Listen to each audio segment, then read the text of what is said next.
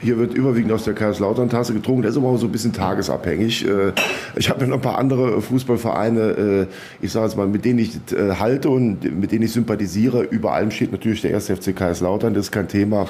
Ähm, aber ähm, wenn ich jetzt zum Beispiel sehe, Maritimo Funchal ist auch so einer meiner Favoriten von Alemannia Aachen, muss ich mir jetzt demnächst mal eine Tasse anlegen.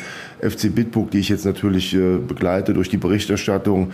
Äh, aber ich lasse mich natürlich nicht bestechen. Ich habe mir natürlich ordnungsgemäß die Tasse auch beim FC Bitburg gekauft. Und da, ja, äh, also mein Fußballherz ist groß, aber um das nochmal zu sagen, über allem steht der FCK und mit dem steht und fällt auch meine, äh, ja, meine Laune manchmal. Wo steht denn da Eintracht Trier und die DJK St. Matthias? Gut, das äh, muss man jetzt ein bisschen unterscheiden. Also Eintracht Trier ist hier der, der regionale Player Nummer eins. Das ist auch die, die absolute Nummer eins hier. Da kann man das drehen und wenden, wie man will, auch wenn es vielleicht mal andere Vereine gab, die auch in, in ähnlich hoher Sphäre gespielt haben oder spielen. Aber selbst ein FC Bitburg sagt ja auch, Eintracht Trier spielt eigentlich nochmal in einer anderen Liga. Ich habe für Eintracht Trier auch einige Jahre lang die Presse- und Öffentlichkeitsarbeit so nebenamtlich, kann man sagen, gemacht. Als ich damals beim Wochenspiegel war, hat großen Spaß gemacht, auch damals mit den verantwortlichen Personen, mit dem Ernst Wilhelmi, Roman Gottschalk, Dirk Jakob, Jakobs und ähm, Eintracht Trier, äh, also bin ich ein Freund, auch wenn er vielleicht jetzt der ein oder andere Eintracht-Fan nicht gern hört, äh, weil da gibt's ja die mangelnde Kompatibilität mit dem FCK, aber äh, was irgendwelche Ultras dann über irgendwelche Fanfreundschaften denken, das ist mir herzlich egal.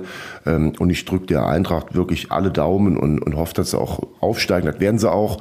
Und dass sie sich dann auch in der Regionalliga etablieren und auch die Jugendarbeit weiter vorantreiben und vielleicht in, in ferner Zukunft äh, dann nochmal an der dritten Liga oder an der Drittklassigkeit anklopfen können. Also das wäre schon, äh, wäre schon super für die ganze Region. Da wird es auch vielen anderen Vereinen besser gehen. Als Eintracht Trier damals in der zweiten Liga war oder in der Regionalliga war bei längere Zeit, äh, dann haben sich auch andere Vereine in den Vordergrund gespielt. Ich sage jetzt mal, äh, Salmrohr hat davon profitiert, äh, der SV Mehring hat davon profitiert und viele andere. Auch mein alter Heimatverein, der SV Brüm, den es ja leider seit äh, 23 Jahren immer gibt. DJK St. Matthias ist, ist, ist der Verein, der hier praktisch einen Torwartabschlag entfernt weit hier liegt liegt und der mir jetzt auch sehr ins Herz gewachsen ist und äh, mit dem ich ja in der vergangenen Saison noch äh, nach acht Einsätzen der zweiten Mannschaft äh, den Titel in der Kreisliga D erringen konnte.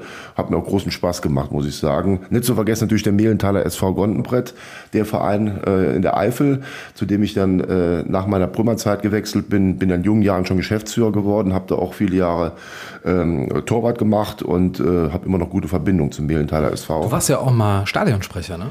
Stadionsprecher äh, war ich in, in Mehlental, als wir dann diese Sportfeste beispielsweise hatten. Da hatten wir immer prominente Mannschaften zu Besuch. Äh, Fortuna Düsseldorf, Eintracht Trier, 1. FC Kaiserslautern 2 im Jahre 2000 mit Miroslav Klose unter anderem, mit äh, Florian Fromlowitz im Tor. Da waren äh, tolle Geschichten. Ähm, Habe es bei der Eintracht in der zweiten Mannschaft mal aushilfsweise gemacht, dann als sie in der Oberliga damals gespielt haben und auch hier bei der DJK St. Matthias aber auch immer wieder bei, bei Sportfest mit pro, prominenter Beteiligung. Das ist aber schon so, wenn die jetzt noch einen Torwart brauchen, dann klingeln die bei dir und dann ziehst du dich schnell um und gehst auf den Sportplatz. Äh, ja, also ich sage jetzt mal, äh, wenn es nach dem einen oder anderen bei der DJK gegangen wäre, hätte ich jetzt auch diese Saison schon mal einen Einsatz gefahren. Aber ähm, es gibt Jüngere, äh, es gibt also mindestens genauso gute und denen möchte ich doch gerne den Vortritt lassen. Aber ich bin mit dem Trainer, mit dem Jan Neckel, den ich sehr schätze, so verblieben, dass ich vielleicht noch einen Einsatz dieses Jahr auch in der C-Klasse mache, weil die Mannschaft ist ja dann aufgestiegen, auch bedingt durch die Ligenreform von der D in die C-Klasse. Und äh, also ein Spiel, wenn es vielleicht um nichts mehr geht, in der zweiten, wenn sie dann möglicherweise aufgestiegen ist, ähm, wird mich dann schon noch reizen. Ähm, halt mich ja immer fit durch die alten Herren. Äh, da haben wir einmal die Woche Training und äh, ja, gehe mit meinem Sohn noch viel trainieren, der auch durchaus talentiert ist, auch wenn mir da manchmal die Knochen wehtun. Und äh, versuche mich da schon so ein bisschen aktiv zu halten. Bin eben noch laufen gewesen, auch wenn es schwer gefallen ist. Wie gesagt, man ist ja jetzt 50, aber man muss ein bisschen aktiv bleiben. Das heißt, du musst, wenn du selber in einen aktiven Part wechselst und da als äh, Torwart aufläufst, über dich selbst schreiben. Nee, nee, nee, das mache ich natürlich nicht. Also das ist auch ganz klar getrennt. Meine DJK St. Matthias ist ja beispielsweise auch Gegenstand unserer Berichterstattung im Trierischen Volksfreund. Aber wenn es da jetzt irgendwelche Besonderheiten äh, zu erzählen oder zu berichten gibt, dann ist es natürlich so, dass das ein Mitarbeiter macht und dass ich mich dann keinster Weise einmische. Ich bin ja hier bei der DJK St. Matthias auch Vorsitzender vom Fußballförderverein, den wir im Juli gegründet haben. Und ähm, da muss natürlich eine Distanz da sein und das würde ich nicht zulassen wollen. Und äh, da gibt es auch keine zwei Meinungen. Also nee, nee, also über mich schreiben tue ich noch nicht. Ich verwende verwende natürlich meine äh, Erfahrungen und meine Eindrücke für meine Kolumnen dann, die einmal die Woche erscheinen in der Saison, jetzt auch wieder ab März dann im Trierischen Volksfreund. Meine Impressionen vom Kreisliga-Fußball, vom Fußball an der Basis, die fließen natürlich dann auch in diese Kolumne ein, aber die sind natürlich rein subjektiv geschrieben dann da. Ne? Natürlich habe ich auch schon mal über die DJK St. Matthias geschrieben, als es darum ging, ukrainische äh, Flüchtlinge aufzunehmen und so weiter, äh, wie die hier ihre fußballerische Heimat gefunden haben, aber das ist ja jetzt mal abseits vom sportlichen Geschehen dann da. Ne? Wir werden jetzt die Distanz ein bisschen auflösen und es wird Zeit für den ersten Hörerkommentar. Also Andi Ahrens steht für gelebte Fußballexpertise und mit Bier und Bratwurst im wahrsten Sinne des Wortes einverleibte Fankultur. Und was früher die Randatenbank war, heißt heute Andreas Ahrens. Und selbst ein Format wie Wetten das wäre für ihn zu einfach gewesen. Von daher Ehre wem Ehre gebührt. Liebe Grüße von deinem DJK-Mitstreiter Martin und ich freue mich sehr auf die Podcast-Folge. Ja, viele Grüße Martin zurück. Äh, Martin gehörte ja auch, ich glaube, zu den sieben oder acht Torleuten, die letztes Jahr ähm, in der ähm, zweiten Mannschaft gespielt haben. Der muss ein super Spiel gemacht haben. Ich war damals nicht dabei ähm, bei der äh, FSG E-Rang äh, 3 äh, und hat auch seinen Teil dazu beigetragen, dass die äh, DJK St. Matthias 2 dann letztlich den Meistertitel in der D-Liga errungen hat. Ja, vielen Dank für die Blumen. Also ich muss sagen, manchmal wird dieses statistische Wissen ein bisschen überschätzt. Also ich habe natürlich schon, sagen wir mal, vieles Intus, was jetzt FCK angeht, aus den 70er, 80er, 90er bis, bis heute in die Jahre. Alemannia Aachen, meine Lieblingsvereine. Aber du brauchst mich jetzt nicht äh, nach der Aufstellung im Champions League Endspiel 1996 zu fragen. Das muss ich auch ganz klar sagen. Also partiell, punktuell stimmt das, aber jetzt nicht flächendeckend. Also, äh, aber vielen Dank für die Blumen und ähm, ich gebe weiter mein Bestes und hoffe, der macht ihn äh, ab und zu auch nochmal hier. Er ist jetzt in Luxemburg, glaube ich, äh, ist ja beruflich tätig und äh, lebt auch da glaube ich, fühlt sich auch sehr wohl, aber würde mich freuen, wenn ich ihn ab und zu noch mal auf dem Sportplatz sehen würde, weil er auch so ein echter Fußballkamerad, muss man wirklich sagen. Im Leben nicht. Es folgt Im Leben nicht. Der ehrliche Trierer Podcast mit Christoph Jan Longen. Präsentiert vom Trierischen Volksfreund. Der Amateursport ist etwas, der es selten auf die Titelseiten der überregionalen oder regionalen Presse schafft, außer es gibt eine Sensation, sonst ist es ein Geschäft, eine Leidenschaft mit viel Kampf, viel Ehrenamt und vielleicht auch etwas, was in einer Bubble oder einer Filterblase stattfindet. Und damit begrüße ich heute unseren Gast im Ehrlichen Trierer Podcast, der die Hart- und Rasenplätze der Region kennt wie kein anderer. Er schrieb für den Kicker, den SWR und die Sportbild, baute die Sportredaktion vom Wochenspiegel auf und ist jetzt Sportredakteur beim Trierischen Volksfreund. Manche sprechen auch von einem wandelnden Lexikon, einem Sportalmanach. Herzlich willkommen, Andreas Ahrens. Hallo, Andreas. Ja, hallo, auch von meiner Seite herzlich willkommen. Vielen Dank, Christoph, dass ich dabei sein darf. Du hast ja eigentlich auch etwas Anständiges gelernt, hätte ich fast gesagt. Du bist Finanzwirt mit Diplom, bist aber erst später in den Journalismus abgebogen und hast das dann hauptberuflich gemacht oder machst es hauptberuflich. Sollte das so sein? War das so geplant oder war das tatsächlich noch eine Zäsur in deinem Leben? War immer schon die Leidenschaft. Also ich bin sehr früh äh, zum Sportjournalismus, in Anführungszeichen Sportjournalismus gekommen. Äh, beim SV Brünn, beim damals ruhmreichen SV Brünn Mitte der 90er Jahre habe ich mich um die Stadionzeitung gekümmert und die damals auch, man kann sagen, viel beachtet war. Wir hatten auch ein Team, äh, mit dem wir das zusammen gemacht haben. Wir hatten den Fanclub, den äh, SV Brünn Fanclub Black and White, den wir 1993 am Rande vom DFB-Pokalspiel äh, von Hertha BSC Berlin 2 gegründet haben. Und ähm, ja, da haben wir schon also äh, viele journalistische berufliche Erfahrung sammeln können, gerade meine Person, habe aber dann doch den ähm, in Anführungszeichen seriösen Weg zunächst eingeschlagen, äh, hatte davor ein Praktikum mal bei der Finanzverwaltung gemacht und dachte, okay, das machst du jetzt erstmal. Was hat dich denn da gereizt? Gereizt hat mich ja das seriöse, das sichere, was im Nachhinein eigentlich äh, gar nicht mehr so meine Ambition war, so sicher zu sein. Ich wollte dann doch später Richtung Journalismus äh, äh, mich bewegen und was Besonderes machen und jeden Tag was anderes erleben. Gut, mein, mein, mein leider schon verstorbener Vater, der war auch äh, bei der Behörde und äh, hat mich dann auch motiviert, ohne mich jetzt zu drängen. Das muss ich jetzt in äh, klarer Weise sagen. Und ähm, ja, das war damals auch ein sehr gutes Bewerbungsgespräch bei der Oberfinanzdirektion in Koblenz. Und als ich dann die Zusage hatte, ich sagte, Mensch, das machst du ähm, zumal mir damals dann offenbart wurde, dass ich in die Pfalz komme, die ich ja durch den FCK auch äh, kennen und, und schätzen gelernt hatte. Und dann war ich dann 95, bin ich dann nach Edenkum bzw. Lander gekommen zum Finanzamt und habe da diese drei Jahre verbracht. Aber ich habe im Laufe dieser Zeit gemerkt, dass der Journalismus mich viel mehr reizt äh, und äh, habe ja dann auch die, die tollen Pokalzeiten von Eintracht Trier im DFB-Pokal mitbekommen, 1997, 98, konnte das schon als freier Mitarbeiter für den Wochenspiegel, für den ich vorher schon so ein bisschen tätig war, äh, miterleben und habe dann gesagt 1998, okay, ich gehe nach, ähm, nach abgeschlossenem Studium, ich gehe zur Uni nach Trier studieren, Germanistik und Politik auf Magister und ähm, entwickle mich sukzessive weiter im Journalismus äh, durch Praktika bei Sportbild, bei Kicker, äh, beim Bundespresseamt, Wolfsburger Allgemeine und so weiter und so fort. Der Fußball hat ja viele Gesichter, viele Charakterzüge und auch unterschiedliche Frames, äh, mit denen du gewissermaßen etwas analysieren kannst. Wo siehst du denn den größeren Vorteil, dass du da jetzt von der Finanzwelt herkommst und einen Verein dadurch analysieren kannst oder jetzt eben auch deine zusätzlichen Studienfächer wie der Journalismus, äh, die Germanistik, äh, die dir vielleicht hilft, etwas sprachlich besser äh, artikulieren zu können, um Dinge auch besser beschreiben zu können? Was würdest du sagen, hat dir so das bessere Handwerkszeug mitgegeben?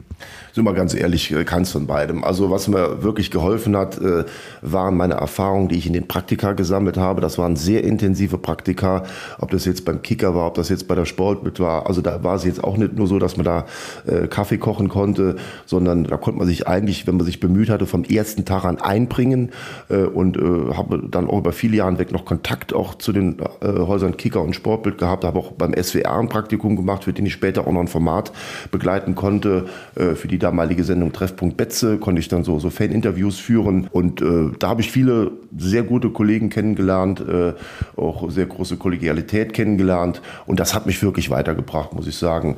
Und natürlich Germanistikstudium, äh, das war auch interessant. Politik habe ich jetzt eher so mitgenommen, muss ich sagen. Ähm, äh, und dann natürlich, was ich mich auch geprägt hat, 1998 ein längeres ähm, Praktikum beim Radio APR hier in Trier, beim Thomas Fatteuer, dem ich glaube ich am Anfang gar nicht so klar kam, aber der mir unglaublich viel Rüstzeug mitgegeben hat, wie man Sätze formuliert, wie man sich im Radio artikuliert, äh, ohne dass ich jetzt da groß gesprochen habe, weil meine Stimme nicht so radiogerecht war. Aber, aber diese Formulierung, die hat mir unglaublich geholfen und äh, da kann ich also gerade jetzt auch dem Thomas Vaterheuer nur an dieser Stelle heute nochmal Dankeschön sagen. Du hast dich darauf spezialisiert, dich mit Vereinen in der Region zu beschäftigen, darüber zu schreiben, den Menschen das im Grunde wieder zurückzugeben mit deinem Filter, mit deiner Perspektive. Jetzt kannst du aber auch nicht überall sein. Es finden am Wochenende unzählige Spiele statt. Woran machst du denn das fest? Oder was ist für dich so das ausschlaggebende Kriterium, dass du dich entscheidest, ich schaue mir jetzt das Spiel an und die anderen nicht? Ja, da habe ich schon so ein bisschen, äh, als jemand, der diese Kreissportredaktion in Anführungszeichen leitet, habe ich ja schon so ein bisschen äh, selbst die, die Oberhand, was ich jetzt, für was ich mich jetzt entscheide. Ähm, gut, man muss sagen, wir haben jetzt seit dieser Saison diese Kreisliga-Topspiele nicht mehr, die wir vorher dann im Volksfreund äh, im Fußballkreis Eifel, im Fußballkreis Mosel und im Fußballkreis Trier-Saarburg hatten. Ähm, der Schwerpunkt ist jetzt diese Saison, weil wir ja vom Volksfreund das auch von oben runter irgendwo begleiten wollen, der FC Bitburg in der Oberliga Rheinland-Pfalz-Saar, äh, bei dessen Spielen ich häufig häufig bin, aber ich bin auch sehr häufig in, in der Rheinlandliga beziehungsweise in der Bezirksliga, schaue mir aber auch das ein oder andere Kreisligaspiel an, wo ich sage, das ist interessant, da könnte vielleicht was passieren, ähm, da gibt es besondere Protagonisten, die es mal wert sind, die unter die Lupe zu nehmen. Also da habe ich freie Hand und habe aber auch eine ähm, Reihe von guten ähm, freien Mitarbeitern beim Trierischen Volksfreund, äh, also ich beziehungsweise der Verlag, ähm, äh, die auch dann äh, mich da unterstützen, die auch dann andere weitere interessante Spiele begleiten dann da. Ja. Bekommst du das mit, wenn die Leute mitbekommen, dass du da bist und da vielleicht auch die Hoffnung besteht, dass da jetzt auch ein Bericht es in die Zeitung schafft und sich der Verein nicht nur in den Ergebnissen und in der Tabelle widerspiegelt? Also ich bin jetzt keiner, der sich dann irgendwo hinten an die Eckfahne stellt, äh, ins Gebüsch äh, und, und dann irgendwie direkt am Spiel weg ist und, und dann irgendwie sowas schreibt aus der, aus der zweiten Reihe raus. Also ich bin dann meistens eine halbe Stunde vorher da. Wenn ich jetzt die Leute von den Vereinen gut kenne, dann schreibe ich auch schon mal eine WhatsApp, äh, ich bin da und so weiter, hoffe, dass die dann auch da sind, weil für mich gehört einfach auch dazu, dass man sich dann ein bisschen vorm Spiel unterhält, in, in der Halbzeit vielleicht bei einer Tasse Kaffee, nach dem Spiel gerne bei ein bis zwei Bier oder Kaffee dann entsprechend auch immer. Ähm, und, und da werde ich schon wahr wahrgenommen, ohne dass ich jetzt über den Mittelkreis gehe und sage, äh, hier bin ich dann. Ne? Also ich, man, um Gottes Willen, also ich bin auch nur der Begleiter der ganzen Geschichte, will vielleicht diesem Spiel, bei dem ich dann bin, ähm, dem noch einen gewissen anderen Rahmen geben, aber um Gottes Willen, also bin jetzt nicht so wichtig. Wichtig sind die 22 Leute, die am Platz sind, plus der Schiedsrichter. Jetzt spricht man im Journalismus von so etwas wie einer Nachrichtenschwelle, die gewissermaßen die Grenze markiert, wann etwas berichterstattungswürdig ist, wann es in die Zeitung schafft. Was ist denn das, was du eben auch schon als hier passiert vielleicht irgendetwas bezeichnest, das eben den Ausschlag gibt, dass es ein Verein aus der Kreisliga in den Volksfreundschaft zum Beispiel? Ein Verein, der jetzt äh, vielleicht eine Erfolgsserie hingelegt hat, ein Verein, der besondere Charaktere in seiner Mannschaft hat, äh, äh, eine Mannschaft, die, die vielleicht auch mal unangenehm aufgefallen ist, wo man sagt, okay, da will man auch mal genauer hinschauen, sind die wirklich so undiszipliniert oder so? Und ähm, dann, wie gesagt, dann schaut man sich das so ein bisschen an, telefoniert im Vorfeld so ein bisschen und ähm, gibt ja auch vielleicht gewisse Hinweise über ähm, soziale Netzwerke, über Facebook, Instagram und so weiter, wobei ich mich in erster Linie oder am liebsten halt nur mit den positiven Protagonisten beschäftigen, nicht mit irgendwelchen Leuten, die äh, unangenehm auffallen, um es mal so auszudrücken. Dann. Menschen, die jetzt heute vielleicht zum ersten Mal vom Amateurfußball bewusst etwas mitbekommen, welche Ligen haben wir denn eigentlich in der Region? Wie ist das Klassement für die Region Trier? Ja, also hier in der Region Trier beschäftigen wir uns schwerpunktmäßig ja mit der Oberliga Rheinland-Pfalz-Saar. Das sind ja unsere beiden Protagonisten Eintracht Trier und FC Bitburg.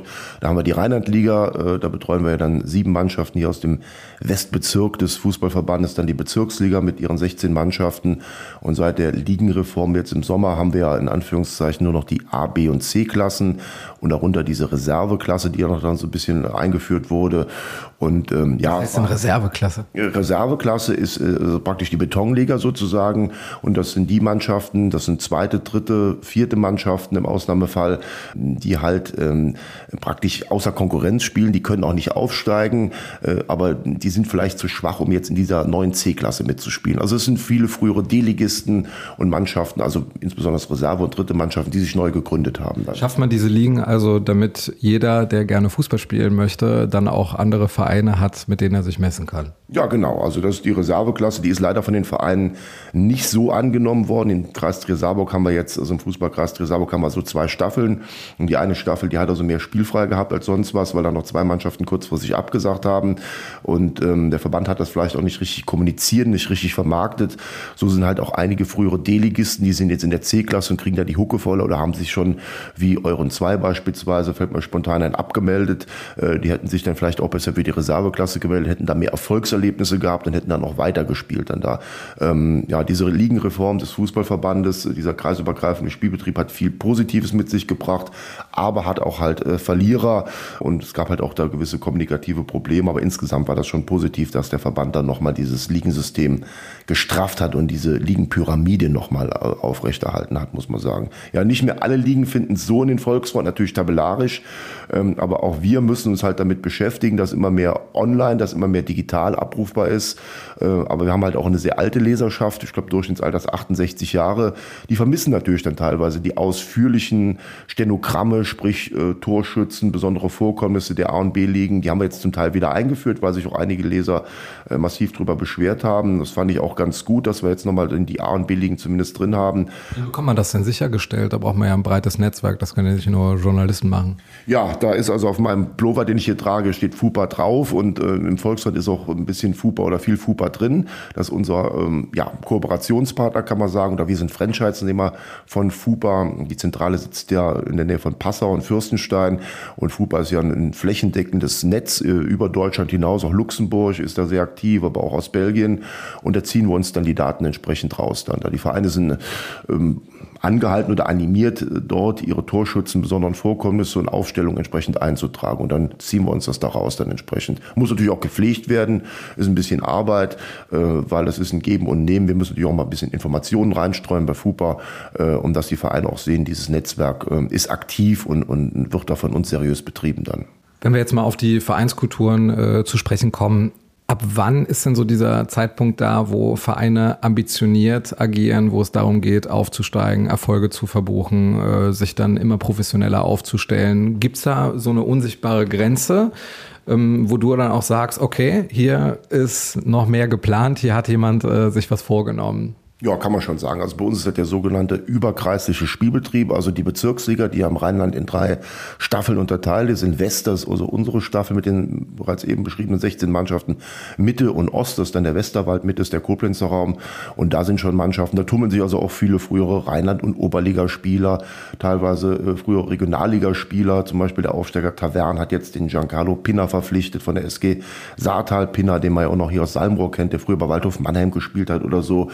Also also ähm, Taverne hat einiges vor. Ich habe heute auch mal FUPA aufgemacht. Da stehen irgendwie drei Neuverpflichtungen äh, aufgeführt. Äh, ist also am meisten los jetzt, wenn ich mir so die Region anschaue. Genau, also die haben noch den Jonas Christa verpflichtet, den Melvin Clemens verpflichtet. Taverne ist ein, ein, Hotspot jetzt, muss man sagen. Das ist ein sehr, sehr gut geführter Verein. Ich habe jetzt auch in der aktuellen ähm, Zeitschrift des Fußballverbandes Rheinland, ähm, habe ich auch noch ein Porträt über den SV Taverne, habe ich mich jetzt vor kurzem intensiv mit dem SV Taverne beschäftigt. Es ist ein eigenständiger Verein, hat keine Spielgemeinschaft, ist sehr gut geführt, sieht man die Handschrift vom Josef Weirich, auch ein früherer Mitarbeiter vom Volksmund, der war 25 Jahre Vorsitzender.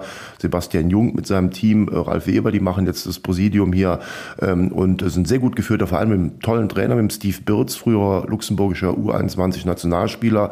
Und ich muss schon sagen, also Tavern ist ein, ist ein Vorbildverein, ohne jetzt hier Partei für Tavern ergreifen zu wollen, aber wenn ich Spieler in der Bezirksliga wäre, würde ich mir auch überlegen, nach Tavern zu gehen, muss ich ganz ehrlich sagen, ohne jetzt Saartal und so weiter äh, zu nahe zu treten. Das sind vielleicht immer unzufriedene Spieler, Spieler, die da nicht so zum Zuge kamen.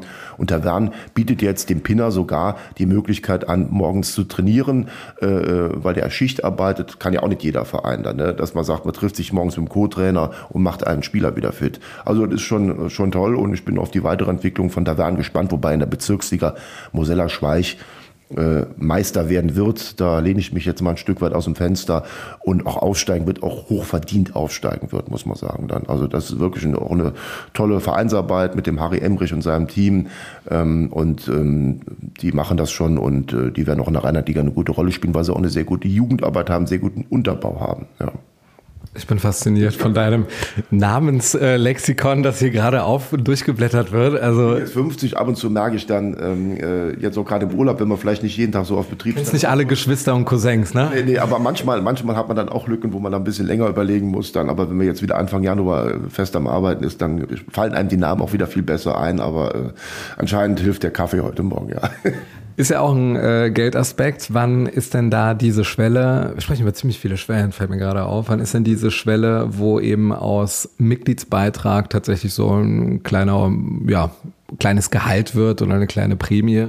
Na gut, das sind natürlich alles, also wir hatten es einmal versucht im Trierischen Volksfront äh, mal ein bisschen zu erörtern. Äh, du stößt natürlich da auf eine Mauer des Schweigens, äh, was jetzt Zahlung an, an Spieler angeht, was jetzt Zahlung an, an Trainer, Co-Trainer und so weiter angeht. Es gibt ja Seiten, aber die machen das erst so bis zur dritten Liga, ne? Ja, ja, genau. Also ich meine, de facto ist es so, ich meine, wer sich jetzt auch gerade bei FUPA ähm, die Kader ein bisschen genauer anschaut, in der Bezirksliga fängt man dann schon an, ähm, ich sage jetzt mal, kreativ zu werden. Da gibt es nicht nur einen Trainer, da gibt es also einen ersten Co-Trainer, einen zweiten einen Co-Trainer, da gibt es vielleicht noch einen Spieler, der Physiotherapeut ist und äh, wenn du da mal richtig schaust, auch selbst in der A- und B-Klasse hast du fünf, sechs Spieler unter Umständen, die eine Funktion haben.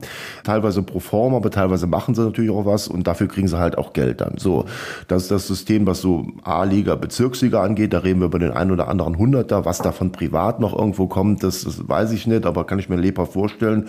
Und wo es dann schon zu erklecklichen Sümmchen kommt, ist in der Rheinlandliga. Da gibt es schon den einen oder anderen Verein, äh, der offiziell, inoffiziell mit Verträgen, ohne Verträge, mit Fahrgeld, ohne Fahrgeld, äh, doch äh, schon einiges bezahlt. Und ähm, ja, ich sage mal, wenn die Vereine das im, im, im Griff haben und ähm, ich sage jetzt mal auch die einheimischen Spieler nicht zu kurz kommen lassen, da habe ich persönlich auch nichts dagegen. Und äh, da sehe ich jetzt uns als Presse auch nicht in der Pflicht, wenn da mein Verein einen 100 da irgendwie vielleicht so bezahlt, dass wir da äh, mit der Route hinterhergehen und so weiter. Das kann es Finanzamt von mir aus machen, aber äh, wenn es jetzt irgendwie, äh, wenn die Sau gemacht wird oder so, oder wenn das jetzt irgendwie äh, total dramatisch ist, da müssen wir natürlich auch drauf gucken. Dafür sind wir als Presse ja auch da.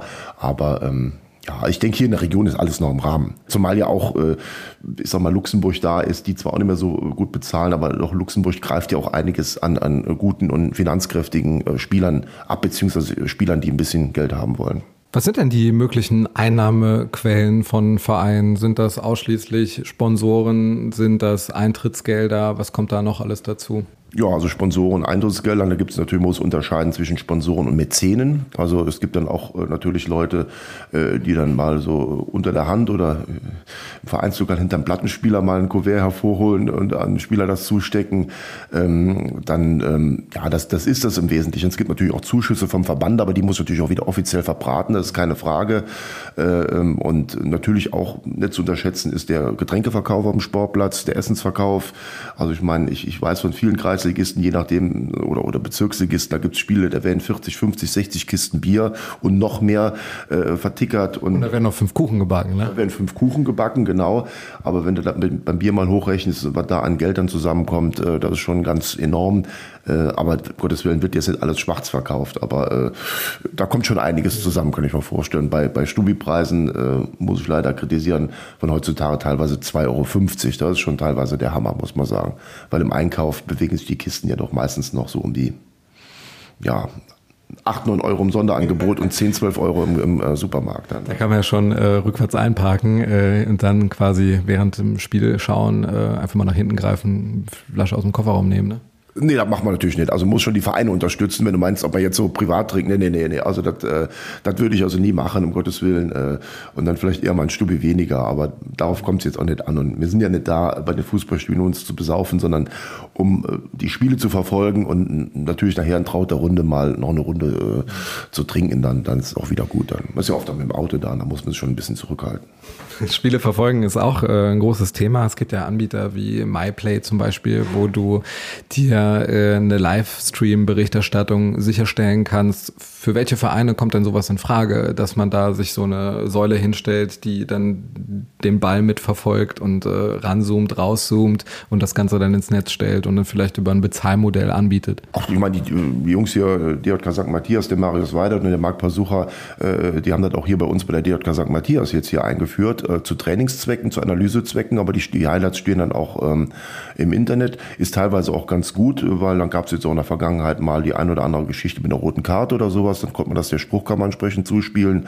Hat auch sehr stark zu. Das wird auch angenommen dann. Das wird auch angenommen und das finde ich auch richtig so. Äh, und da gab es schon die dollsten Sachen, die dann auf einmal mit viel weniger Strafe bewertet wurden. Äh, und ähm, also ich, ich finde, also das kann man schon ab der, ab der, ab der C-Klasse machen oder von mir aus auch ab der Reserveklasse machen. Muss sich halt immer einer ein bisschen drum kümmern äh, die Kamera aufzuhängen, abzuhängen und so weiter. Derjenige, der unter der Kamera steht, muss ein bisschen aufpassen, was er beim Spiel so sagt, weil es wird ja dann auch alles äh, zu hören sein. Für aber, immer. Äh, ja, äh, und da, äh, um Gottes Willen, aber es ist ja so nicht so, dass man da jetzt über irgendwelche Leute hetzt oder irgendwie sowas. Nee, aber ich finde, das ist generell eine gute Sache. Die ist auch sehr bezahlbar mittlerweile. Wie viel kostet sowas? Also ich, ich, ich glaube, äh, für, für, für 15, 20 Euro im Monat kann man das, oder beziehungsweise einmalige Anschaffungskosten, die sind dann vielleicht im hohen dreistelligen Bereich. Äh, ob das jetzt ins Netz stellt, ob das jetzt selbst ins Netz stellt, ob das jetzt live ins Netz stellt, das sind jetzt halt die Fragen. Ähm, aber das ist erschwinglich, würde ich sagen. Wenn du dann einen Sponsor dazu mit ins Boot holst, äh, ist das eigentlich eine gute Sache und meines Erachtens auch nur zu empfehlen dann. Wichtig ist natürlich immer, das sehe ich natürlich auch teilweise im Amateurfußball, diese Regelmäßigkeit. Ne? Dann verliert eine Mannschaft dreimal, äh, dann, dann stellen sie nichts mehr ins Netz, dann kommt auch nichts mehr auf den sozialen Kanälen und so weiter. Da kann ich jeden nur animieren. Wir machen es bei der DJK St. Matthias auch. Ich mache dann auch mal so kleine Spielberichte, mal abgesehen jetzt von meiner Tätigkeit beim Volksfreund. Also es lebt ja davon, eine kommunikative Art, eine transparente Art zu haben, die auch regelmäßig ist und nicht äh, dann Halt macht äh, davor, wenn man jetzt dreimal verloren hat. Ja, da ist man aber auch schon dabei, so das Ehrenamt ein bisschen auszupressen, ne? weil du sagst ja, es soll Leute geben, die sich darum kümmern, die machen das ja meistens freiwillig, ohne dass sie da jetzt äh, pro Stunde da entlohnt werden. Ne? Ja, aber wie gesagt, Ehrenamt ist für mich auch äh, eine gewisse Kontinuität zu zeigen. Also nicht nur dann, wenn man Lust und Laune hat. Man muss halt sagen, viele Vereine gehen auch dazu über, ob es jetzt, äh, ich sag mal, die Dienste im Vereinsheim ist oder sonst was ist. Äh, da gibt's auch schon den einen oder anderen Obolus, dann, um die Leute dann vielleicht auch kontinuierlich zu motivieren. Es geht heute nicht anders, muss man sagen. Dann, ne? Weil ich meine, für viele Leute gibt's außer Beruf, Familie und Fußball noch viele andere Geschichten. Leute fahren halt fünfmal im Jahr im Urlaub oder äh, vielleicht zieht die Familie doch nicht so mit und so weiter. Und wenn dann jemand vielleicht für einen gewissen Dienst am Verein 100 äh, oder 200 Euro im Monat bekommt äh, als Aufwandsentschädigung, soll mir das auch recht sein. Also ich, ich krieg's nett und bei der DJK wird da auch total sparsam mit umgegangen, weil ich weiß von anderen Vereinen, wo es dann durchaus auch üblich ist dann da. Zählt aber auch alles äh, zur Infrastruktur, ja. Und wo es gerade ums Geld geht, ist ja momentan etwas, was sich, denke ich mal, durch äh, viele Ligen zieht in äh, Deutschland, ist eben diese neue Vermarktungsstrategie von der DFL, wo schon die Fanbasen äh, aller Vereine gezeigt haben, dass sie damit nicht einverstanden sind, dass jetzt da nochmal ausgeschrieben wird, um jetzt da noch Gelder zu äh, generieren. Das mündet dann darin, dass dann wirklich alle gemeinsam scheiß DFL rufen ab der zwölften Minute. Symbolisch deshalb, weil es eben der zwölfte Mann ist, ohne den es im Fußball ja auch nicht nicht geht, weil da ja eben auch das ganze Geld herkommt. Hättest du da jetzt äh, von deiner persönlichen Meinung mit eingestimmt in diesen ähm, Gesang oder wäre das etwas, was du hinsichtlich des, der Zukunft des deutschen Fußballs doch als sinnvoll erachtest, um dann eben auch neue Geldwege zu erschließen, weil jetzt eben auch äh, andere Staaten wie oder andere Fußballverbände wie äh, der britische oder der spanische ja dann doch äh, ja, den Cashflow in stärkerer Weise aktiviert haben und dann eben auch die äh, teureren Spieler anziehen können? Also ich bin eigentlich für ein gemäßigtes Modell und dafür steht jetzt auch die DFL. Man hat ja auch zum Beispiel gesagt, man will jetzt diesen Spieltag nicht so zerspargeln, wie das jetzt beispielsweise in Spanien oder äh, jetzt in Belgien ist, wo ich heute mit dahin fahre. Da gibt es zum Beispiel ein 16 Uhr Spiel, dann gibt es noch zwei weitere Anstoßtermine. Das will man ja hier in Deutschland nicht machen. Also ja, bei verschiedenen Anbietern. Also wie viel Abos muss man denn abschließen, um sich dann das ganze die ganze Woche über international und äh, von den beiden Bundesligen her informieren zu können. Ist natürlich auch jeder selbst gefordert. Also ich habe im Stadion nicht äh, scheiß DFL gerufen, ähm, muss natürlich auch jeder selbst wissen, äh, äh, zu was er bereit ist. Also ich habe jetzt zum Beispiel äh, Sky, äh, ich habe Amazon Prime, aber verschiedene andere Sachen nicht und gehe dann vielleicht mal für ein Spiel, was auf der Zoom kommt, in die Gaststätte oder irgendwie sowas. Ich meine, äh, früher haben wir auch nicht alle Spiele gesehen, ja. Und ähm, also für ein, für ein ähm, moderates Vermarktungsmodell, was jetzt über das bisherige hinausgeht, kann ich mir durchaus vorstellen. Sprechen wir denn da eigentlich? Wo sollen denn die Gelder generiert werden, um das Ganze zu vermarkten als Liga? Ja, die, die, die, klar, die Gelder, die kommen dann natürlich von den TV-Anstalten, von den Fernsehsendern. Und ich meine, ich meine, diese Fanproteste, das muss man ja auch mal sagen, äh, dann, muss, dann müssen die Fans auch hingehen und sagen, sie gehen nicht mehr ins Stadion und holen sich die Abos auch nicht mehr. Das wären für mich viel ehrlichere Proteste, jetzt im Stadion da immer Rabatz zu machen, mit Pyros, mit Tannenbäumen, die brennen und dies und jenes. Dann kann ich nur jeden animieren, der es wirklich ernst meint mit dem Protest, dann soll er mal zu Hause bleiben und soll sich kein äh, Ticket mehr kaufen und so weiter. Und, und dann werden die Vereine vielleicht auch mal hellhörig dann da. Also ich sehe es so ein bisschen zwiegespalten, die ganze Sache dann da. Ich sage auch, äh, okay, man muss vielleicht ein bisschen mehr machen, um international standzuhalten. Aber wenn ich dann protestiere, und ich habe nichts gegen Proteste, aber dann muss ich da auch noch eine andere Marschroute an den Tag legen und dann auch sagen, okay, dann muss ich durch meine ähm, Nichtpräsenz dann halt auch mal glänzen und nicht im Stadion da immer diesen, diesen äh, Zirkus da machen.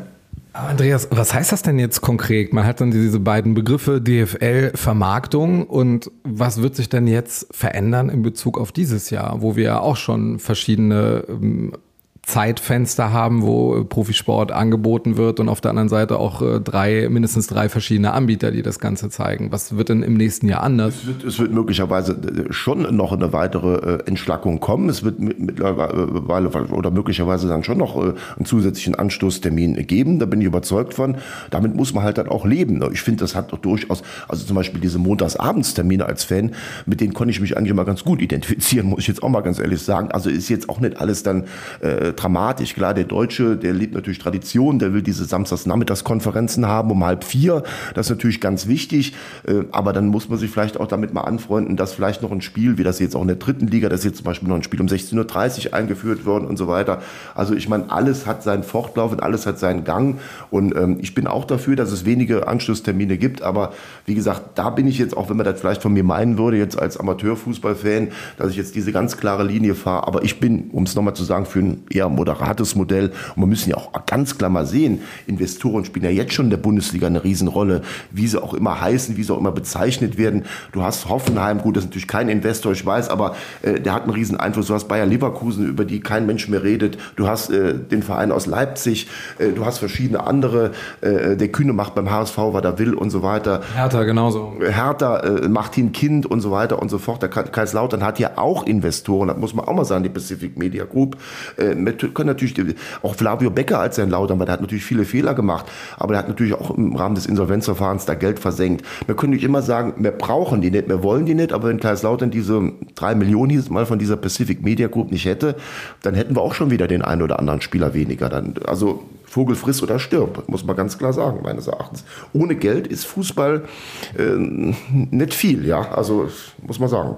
Das heißt also, ähnlich wie bei 1860 oder jetzt bei anderen Amateurvereinen, äh, wäre durchaus die Möglichkeit da, dass da jetzt jemand äh, aus den Vereinigten Arabischen Emiraten kommt, äh, mit einem Verein hier liebäugelt, aus welchen Gründen auch immer, und dabei mit Geld einsteigt, äh, dass sich da was entwickeln könnte. Das ist der Super-GAU, da muss ich natürlich sagen. Also da wäre ich auch kein Fan davon. Äh, also, ich meine, es gibt ja auch Investoren. Äh, das ist ein Spielzeug dann. Ja, das ist ein Spielzeug.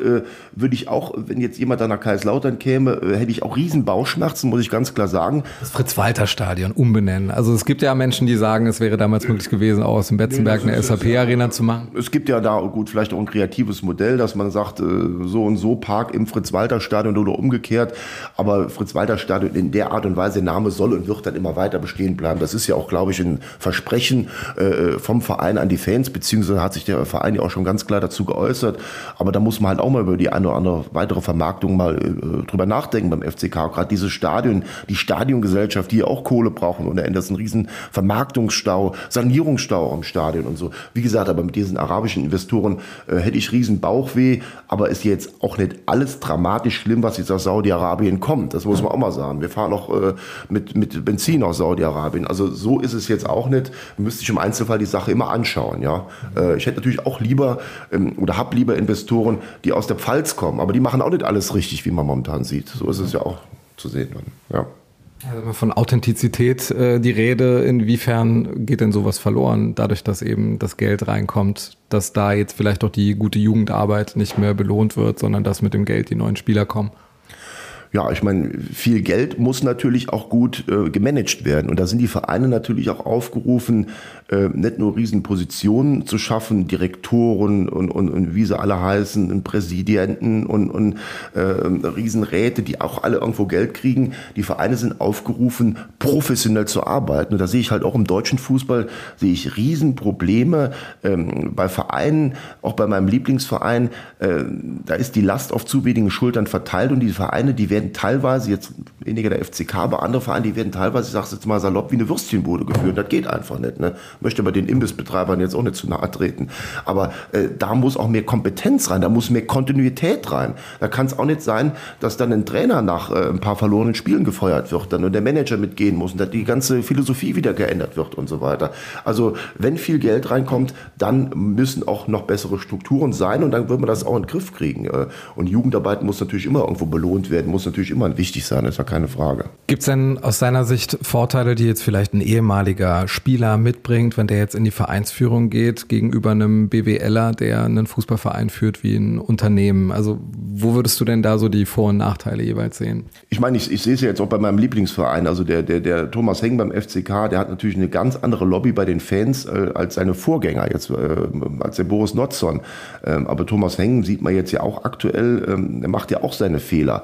Also natürlich haben die mehr Stallgeruch, natürlich haben die ein anderes Netzwerk, aber ein, ein BWLer kann auch viele positive Punkte da mit sich bringen. Und ich sehe das nicht zwingend so, dass ein früherer Spieler auch ein, ein, ein, ein super Manager ist. Also bedingt, das muss man eindeutig sehen. Und ähm, nur weil jemand mal deutscher Meister mit dem Verein geworden ist oder 50 oder 100 Länderspiele hat, ist er nicht unbedingt der bessere Fußballversteher, ist er nicht unbedingt der bessere Fußballmanager. Ja, da gehört ja viel mehr dazu. Ich meine, äh, klar, Ahnung ist das eine vom Fußball zu haben, aber auch diese Analysen zu betreiben, das ist ja auch eine ganz wichtige Sache dann.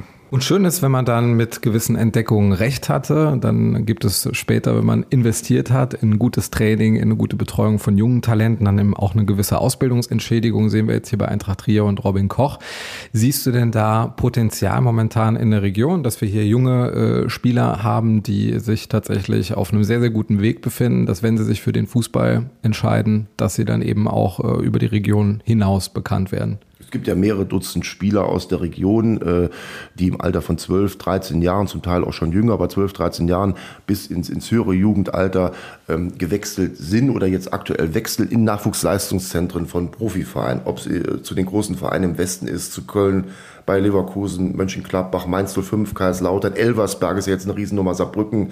Es wäre natürlich schön, wenn Eintracht Trier, und jetzt ist ja der, ich sage jetzt mal in Anführungszeichen, der Zusammenschluss mit dem FC Trier jetzt ja nochmal erfolgt, als zweitem großen Nachwuchsförderer, wenn Eintracht Trier sich hier nochmal weiterentwickeln würde, ein NLZ, ein Nachwuchsleistungszentrum hier in Trier schaffen könnte, um hier wirklich Talente zu bündeln und, und denen hier eine absolute Basis geben zu können dann hier. Mit Top-Trainern, sie haben jetzt gute Trainer, aber mit Top-Trainern, mit einer Top-Infrastruktur und so weiter, damit die nicht in jungen Jahren schon nach Elversberg, nach Kaiserslautern oder sonst wohin wechseln müssen oder wechseln wollen. Natürlich die absoluten Spitzenspieler, die jetzt nach ich sage mal Leverkusen gehen, die zum SC Freiburg aber auch gehen. Mainz hat eine sehr gute Jugend, aber die wirst du kaum halten können. Aber es gibt viele Jungs, mir persönlich auch einige bekannt, die waren gut in ihrer Jugend, aber da habe ich auch gesagt, müssen die jetzt schon mit 13, 14 Jahren äh, nach Elversberg gehen oder sowas. Und die müssen wir hier behalten. Also ganz wichtig ist, dass hier Eintracht Trier, aber auch alles eine Frage des Geldes, dass hier Eintracht Trier ähm, die Strukturen in der Jugend noch weiter stärkt, dass auch die zweite Mannschaft noch mal höher ähm, äh, spielt. Die spielt aktuell in der A-Klasse, ist ja neu gegründet worden, war meines Erachtens ganz wichtig jetzt nochmal, oder damals ein Riesenfehler, sie abzumelden, dass wir hier dann auch ein Auffangbecken für Jungs haben, die aus der A-Jugend rauskommen, die vielleicht noch ein, zwei Jahre brauchen, um sich dann in der Rheinlandliga oder in der Oberliga in der zweiten Mannschaft möglicherweise weiterzuentwickeln. Also da sehe ich Eintracht Trier gefordert und der Pflicht und dass wir hier eine klare äh, ähm, Pyramide auch nochmal im Jugendbereich haben. An der Spitze Eintracht Trier, darunter von mir aus auch hier die Spielvereinigung Trier, äh, Tarforst, äh, Mosella Schweich, äh, JTV Bitburg und so weiter, dass das so nach unten geht dann da. Und dass es klar ist, dass wer gut ist in der Region, wer sehr gut ist, dass der zu Eintracht Trier geht und darüber hinaus dann vielleicht zu einem anderen Verein dann geht dann. Klar, Eintracht Trier kann auch nicht alle Spieler äh, äh bündeln, aber sie können doch äh, viele Spieler bündeln dann. Glaubst du denn, dass es heute leichter ist, als äh, talentierter Fußballspieler in jungen Jahren entdeckt zu werden und seinen Weg zu gehen oder ist es heute schwieriger? Ja, in jedem Fall. Also in jedem Fall die Vereine, ähm, die, die Profivereine, die haben Scouts hier rumlaufen. Geh mal zu einem B-Jugend-Regionalligaspiel von Eintracht Trier. Ich habe letztes Jahr die A-Jugend-Bundesligamannschaft von Eintracht Trier intensiv begleitet. Äh, du siehst dann Scouts von Nürnberg, du siehst Scouts, äh, Spielerberater, du siehst Scouts von Kaiserslautern und so weiter und so fort. Da sind Eltern, die sind dieser Sache viel mehr aufgeschlossen als vor 20 Jahren. Die bieten ihre Kinder teilweise an. Ja, äh, Vereine haben Kooperationen. Die Spielvereinigung Trier hat eine Kooperation mit dem FCK, arbeitet mit Bayer Leverkusen zusammen. Eintracht Trier arbeitet mit dem VfB Stuttgart. VfB Stuttgart Stuttgart zusammen äh, und so weiter. Also das ist heute äh, überhaupt kein Problem mehr, würde ich fast sagen. Selbst so eine Spielvereinigung Trier, die vor dreieinhalb Jahren nochmal sich wieder gegründet haben, kann man sagen, neu gegründet haben. Die hatten damals ein Mitglied, die sind jetzt in drei, dreieinhalb Jahren sind die aus dem Boden geschossen und wie gesagt, haben jetzt schon super Netzwerke. Die haben hier Sommerturniere mit Kaiserslautern, Düsseldorf sollte kommen, die haben dann abgesagt und so weiter, Elversberg. Also da ist, also kann, da entsteht ganz viel der, der Jugendfußball, der boomt auch hier in der Region hat, muss man wirklich sagen. Haben wir kein Nachwuchsproblem? Äh, nein, wir haben kein Nachwuchsproblem, muss natürlich nach oben hin richtig gefördert werden. Und äh, die Kinder und die Jugendlichen müssen auch damit klarkommen, wenn sie zum Beispiel nach fünf Jahren im NLZ von Kaiserslautern wieder zurückkommen, dass die Karriere dann nicht vorbei ist, sondern dass sie die Chance doch nochmal ergreifen, sich vielleicht über den Umweg FC Bitburg oder Tafos oder sonst wie dann nochmal neu zu beweisen, dann vielleicht über diesen Weg dann nochmal in die Regionalliga gehen. Ich habe so ein bisschen dann teilweise die Befürchtung, wenn die Kinder nach ihrer Zeit aus dem NLZ, wo sie dann vielleicht gescheitert sind, zurückkommen, dass sie dann keine Lust mehr haben. Natürlich kommen auch Studien, familiäre Gründe und so weiter dazu. Ähm, aber ähm, da sind auch natürlich die Familien, aber auch die Vereine gefordert, diese Kinder und Jugendlichen dann wieder aufzufangen. Dann da. Aber der Jugendfußball hat sich schon enorm entwickelt, wenn ich sehe, auch in der eben schon besagten Bezirksliga, in der Rheinlandliga, Kids, die mal äh, über mehrere Jahre weg im, im, höheren Jugendbereich gespielt haben, siehst du schon deutlich. Also es ist schon eine tolle Technik, eine tolle Taktik ähm, und, und, und eine professionelle Handhabe, da muss man wirklich sagen. Ist das denn ein entweder oder, wenn das Talent da ist, die Disziplin ist da, dass man sich dann zu 100 Prozent für die Karriere als äh, Fußballprofi entscheiden muss und da auch all in geht? Oder kann man da mehrere Lebensentwürfe parallel führen neben dem professionellen Fußballversuch? Ist schon natürlich so, dass der heutige Fußball, ähm, die Art und Weise des Fußballs mit der Athletik, mit der Dynamik, die der Fußball fordert, also da musst du schon auf wahnsinnig viel verzichten. Also ich habe es ja bei meinem Sohn damals auch ansatzweise erlebt, als er dann mal beim FCK ähm, in früheren Jahren so Gastspieler war. Ähm, die Kinder, die saßen die halbe Zeit im Auto, äh, die hatten drei, vier Mal die Woche Training, sind am Wochenende zu Turnieren äh, über zwei, drei, vierhundert Kilometer hinweg gefahren das äh, verlangt natürlich einiges von den Kindern. Es ist teilweise auch sehr, sehr hart, muss man sagen, aber. Aber eine gute Schule fürs Leben? Gute Schule fürs Leben und ich meine, liegt an jedem selbst, auch da sich noch Freiräume zu schaffen dann so. Äh, und dann ist halt auch immer die Frage bei, bei Kindern, ähm, äh, besuche ich das Internat vor Ort oder lasse ich mich dann jeden Tag anderthalb Stunden fahren? Dann ist sicherlich diese Internatsvariante möglicherweise besser dann da. Ne? Aber ohne Fleiß kein Preis und ähm, muss heute viel trainiert werden. Der Fußball, wie gesagt, der ist athletisch, der ist dynamisch, äh, der verlangt eine absolute Fitness und da reicht es halt nicht, wenn du zweimal die Woche trainierst dann da. Ist halt so. Ne? Ich meine, wenn ich irgendwo im Chor bin oder sonst irgendwie musikalisch tätig bin oder sonst was, da muss ich auch jeden Tag ran. Also das, das ist einfach so. Ne? Äh, wenn andere Sportarten, Handballerinnen und so weiter, ich weiß, weil die Trierer Miezen früher trainiert haben, die haben dreimal am Tag trainiert. Das ist halt so. Ne? Ja, dass natürlich körperliche Probleme auch auftreten, äh, keine Frage. Da gehen noch einige durchs Sieb. Das ist mit Sicherheit so dann. So, wir sieben jetzt auch aus in unserer nächsten Kategorie. Das ist das Quickfire im Ehrlichen Trierer Podcast, für das wir immer noch einen neuen Namen suchen. Solange bleiben das äh, 16 schnelle Kurzpässe für dich, die es anzunehmen und zu verwerten gilt. Bist du bereit, Andreas? Ja, so gut es geht. Ich hoffe, dass ich äh, den Ansprüchen äh, Folge leisten kann. Ja, du hast ja einen Migrationshintergrund, kommst ja aus Prüm und hast ja erst hier eingelebt. Deshalb hat es einen umso höheren Wert, wenn du uns deinen Lieblingsort in Trier verrätst. Der Lieblingsort in Trier ist hier der Sportplatz äh, DJK St. Matthias, das Vereinshaus, besonders dienstagsabends. Dein Lieblingstrierer Gericht? Da würde ich sagen, äh, das ist äh, Kapesterdig. Dein äh, Lieblingstrierer Vokabel? Millionen Leid. Wie oft warst du in deinem Leben schon auf der Porta Nigra? Oh je, ich glaube einmal nur. Kann ich mich nicht mehr daran erinnern, richtig. Das letzte Konzert, das du besucht hast? Gildo Horn bzw. Laiendecker mal beim Altstadtfest, ja. Für uns es nur Eintracht Trier, da habe ich sogar Tränen in den Augen gehabt. Ja, also Leindecker ist, ist absolut cool, bin ein absoluter Fan von. Und ich weiß, Leindecker hat dann auf dem Hauptmarkt gespielt und Gildo hat dann äh, vor der Porta gespielt und meine Frau und ich, uns hat's hin und her gezogen und ähm, also dann bin ich viel lieber zum Leindecker gegangen und ähm, also die Art... Äh, Braucht man sehr lange Arme, um da noch Händchen zu halten, ne? Genau, genau. Aber ich fand's toll. Also ich bin immer gern bei den Konzerten vom Helmut, ja. Welche drei Bücher sollte man unbedingt gelesen haben? Ich könnte fast alle Titel vom Ronald Reng aufzählen, ähm, der ähm, ganz tolle Bücher geschrieben hat. Ob es da äh, zuletzt jetzt das Buch war vom Volker Struth, vom, vom ähm, Spielerberater, der bundesweit oder international bekannt ist, meine Spielzüge, ähm, eine praktisch Autobiografie vom Heinz Höher, um nur noch mal zwei zu nennen, ähm, aber auch damals ähm, die, die ähm, Biografie vom Robert Enke. Also Ronald Reng äh, ist ein exzellenter äh, Sportjournalist beziehungsweise ein exzellenter Buchschreiber und von dem sind fast alle Titel zu empfehlen. Trier ist liebenswert, weil?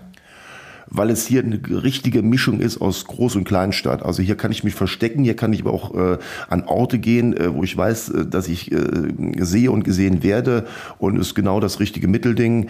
Und äh, Trier hat auch ganz viele Facetten, ob das jetzt Mosel ist, ob das die Höhenstadtteile sind, ob das die historische Altstadt ist oder der historische Stadtkern ist und so weiter. Und ähm, ja, ist auch eine Fußballstadt, ist eine Sportstadt, ob das jetzt Eintracht ist, ob das, das die Basketballer sind, Handball und Eishockey ist jetzt nicht mehr so, aber hat ganz viele Facetten, auch das Umland ist wunderschön, liegt leider ein bisschen zu viel im Westen, also wenn ich jetzt, oder im, im Südwesten, äh, wenn ich jetzt ins Ruhrgebiet will oder, oder wenn ich jetzt, äh, sagen wir mal, raus nach Deutschland will, muss ich halt immer erstmal so eine Stunde fahren, um wieder so ein bisschen im Thema zu sein, also da, aber dafür sind wir nah an Luxemburg, hat halt auch seine Vorteile. Andreas, das war bislang wirklich das ausführlichste Liebesgeständnis an die Stadt Trier. Ich bin begeistert.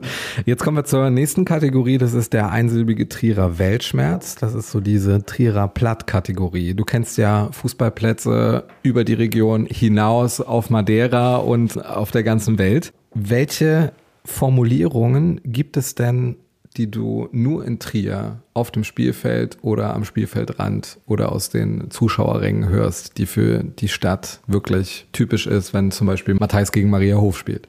Also was da teilweise dann von den Rängen kommt, das möchte das würde ich jetzt gerne hören. Genau. Muss ich jetzt besser nicht sagen. Ähm, das ist nicht druckreif.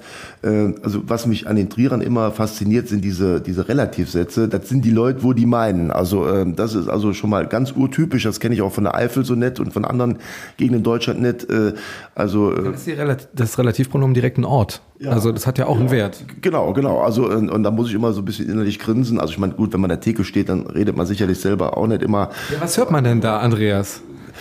Ja, also es ist teilweise auch so, dass ich es gar nicht verstehe, weil ich aus der Eifel komme, weil ich Ausländer bin und ähm, dann ist es dann schon teilweise ein bisschen problematisch dann. Oder ja, Hehl oder die Sachen oder naja, gut, da gibt's noch ein Wort mit BU, das wollen wir jetzt besser nicht sagen. Also es gibt so viele Sachen, es ist halt auch immer sehr unterschiedlich, mit wem man dann da zusammen ist, dann da äh, in, in Trier ähm, und ähm, ja, macht dann schon teilweise Spaß und Lust und Laune, äh, da mehr von zu erfahren, ähm, aber ähm, ja, ist auch einiges vielleicht nicht so spruchreif ich weiß ja nicht, wann das hier gesendet wird. Äh, suchen sich die Menschen selber aus, das ist on demand. Also genau, ja, aber äh, sollte man erst nach 22 Uhr vielleicht hören, um es mal so auszudrücken. Aber skandalös, wenn die äh, Nudeln äh, im Regal Buitoni heißen, ne? Hast du jetzt gesagt, ja. zu wie viel Prozent stimmst du diesem Zitat zu? Geld schießt Tore. Ja, zum, zum Teil schon, muss man sagen. Obwohl der FCK damals 2018 mit dem acht höchsten Etat abgestiegen ist, gibt immer wieder Ausnahmen. Ähm, aber ähm, du brauchst halt schon Geld oder eine richtig geile, gute Philosophie, ein super geiles, ruhiges Umfeld. Es gibt ja, sagen wir mal, Profifußball. Freiburg ist jetzt auch nicht mit einem hohen Etat zu dem gekommen, was sie jetzt sind, oder Union Berlin beispielsweise oder Darmstadt 98. Ähm, also entweder brauchst du Kohle oder du brauchst richtig viel äh, gute Leute, äh, die auch mal über Höhen und Tiefen gehen. Dann beispielsweise Mainz damals mit dem Harald Strutz, mit dem Christian Heidel und so weiter. Das waren ja Leute, die über 20, 30 Jahre da zusammen waren. Äh, Jürgen Klopp hat da eine Ära geprägt, mindestens eine Ära geprägt. Mm, aber wie gesagt, in der Regel ist es schon so, du brauchst schon Kohle, um erfolgreich zu sein. Gibt es auch sowas wie Glück? Ja, du, du musst so arbeiten. Also dieses Matchglück, äh, das wird ja auch immer wieder von, von Trainern und von Spielern angefügt, das kannst du erzwingen. Der Markus Kolczynski hat nach dem Spiel gegen Kaiserslautern gesagt, der Trainer von Wien Wiesbaden, äh, ja, ich kann nur abgefälschte Tore schießen, äh, wenn ich auch mal drauf schieße. Ne? Und das, das ist einfach so. Also äh, und ganz ehrlich, also wenn ich morgens aufstehe und manchmal denke, oh, heute hast du Pech und dies und jenes und dann sich immer weiter trägt und dann habe ich nachher auch Pech dann da. Ne? Das hängt eigentlich mit dem Selbstvertrauen zusammen. Also und wenn ich Selbstvertrauen habe, dann habe ich auch Glück. Das ist meine Meinung dann. Ja. Welchen Sportkommentator hörst du am liebsten?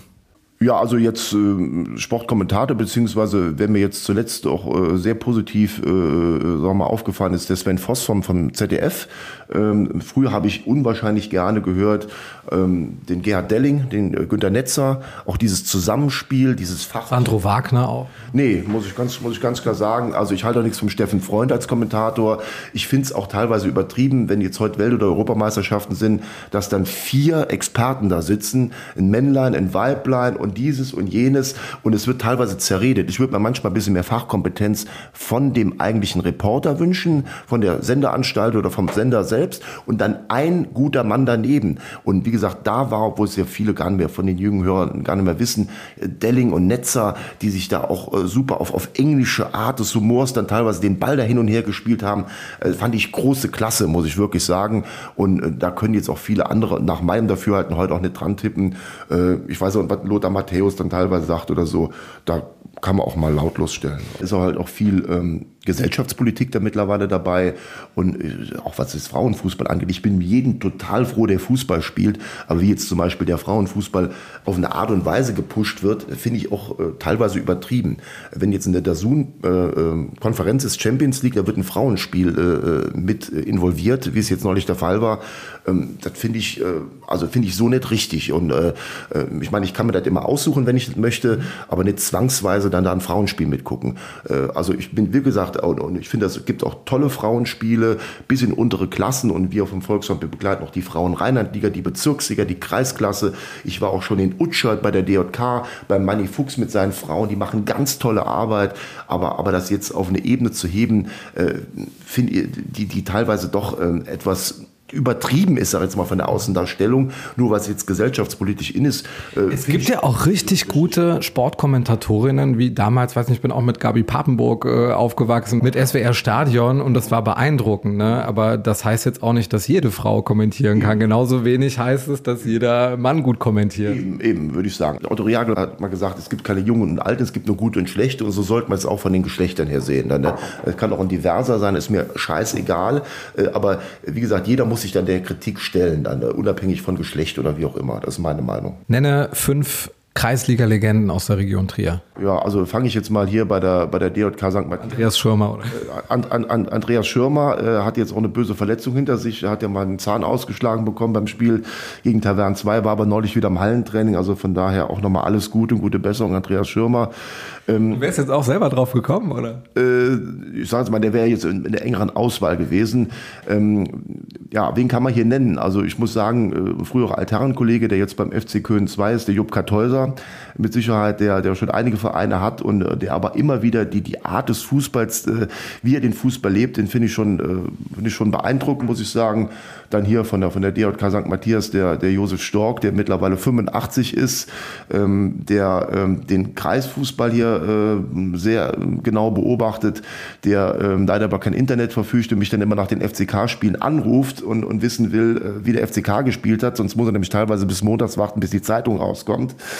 Und ähm, ja, da bin ich also immer der erste Ergebnisdienst. Ähm, dann ähm, gibt's äh, gibt's so viele Leute, die man hier nennen könnte. Auch mein früherer ähm, äh, Chef vom, vom Wochenspiegel, der Arndt Finkenberg, äh, der, der, der Schiedsrichter ist jetzt noch auf seine älteren Tage, äh, der auch nochmal die Lust am Fußball gefunden hat.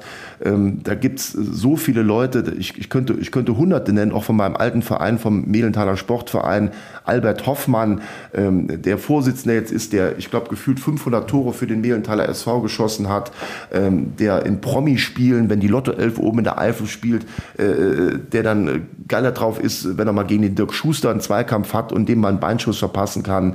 Ähm, da gibt's so viele äh, geile Typen, die auf den Sportplätzen zu Hause sind.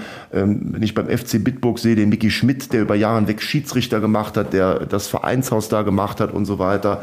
Aber es wäre jetzt halt ungerecht, ähm, ja, die, die fünf jetzt alleine stehen zu lassen. Deswegen die nur spontan, die mir jetzt spontan eingefallen sind. Und es gibt noch hunderte andere und dieser Kreisfußball, dieser Fußball in der Region, in der Region Trier, aber natürlich auch im Westerwald, am Bodensee oder in Schleswig-Holstein, der hat so viele Perlen zu bieten, das ist echt unglaublich. Und da lohnt es sich auch einfach mal ähm, sonntags mittags vielleicht mal den Fernseher auszulassen äh, und dann vielleicht mal nicht Leipzig gegen Hoffenheim zu gucken, sondern vielleicht mal auf den Sportplatz runterzugehen und äh, da mal echt zu gucken, was da für geile Typen dann da sind und die sich echt diesem Sport, diesem geilen Sport da genauso verschreiben, viel mehr verschreiben, als jetzt vielleicht einer, der für zwei Millionen auf der Bank sitzt bei irgendwie einem Profiverein. Wie bewertest du die Saison von Eintracht Trier und wie optimistisch macht das dich bezogen auf das nächste Jahr? Ich meine, 67 Punkte aus 24 Spielen ist natürlich super, aber es bleibt die Oberliga. Es bleibt die Oberliga. Ähm, also einige haben schon gewaltig den Höhenflug jetzt so ein bisschen im Umfeld. Der Vorstand, die können das alles realistisch einschätzen.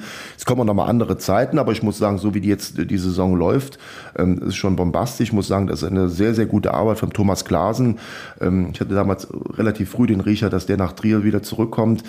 Thomas Glasen hat ja auch schon sehr gute Arbeit damals bei Frola Esch gemacht in Luxemburg, auch im Europapokal einige Runden weitergekommen. Und da hat man ihm den Jeff Strasser damals noch mal vor die Nase gesetzt und äh, Thomas hat auch sehr gut dazu gelernt jetzt in seiner Zeit, in seiner längeren Zeit beim 1. FC Köln 2 als Co-Trainer, verfügt er auch ein gutes Netzwerk.